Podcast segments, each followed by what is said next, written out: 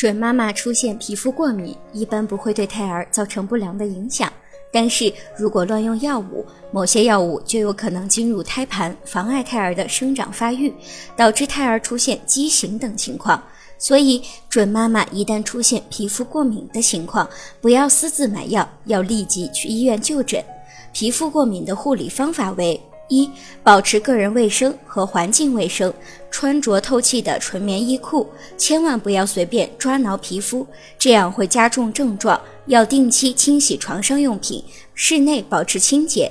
二、避免大吃大喝，少吃油腻的食物、甜食以及刺激性的食物。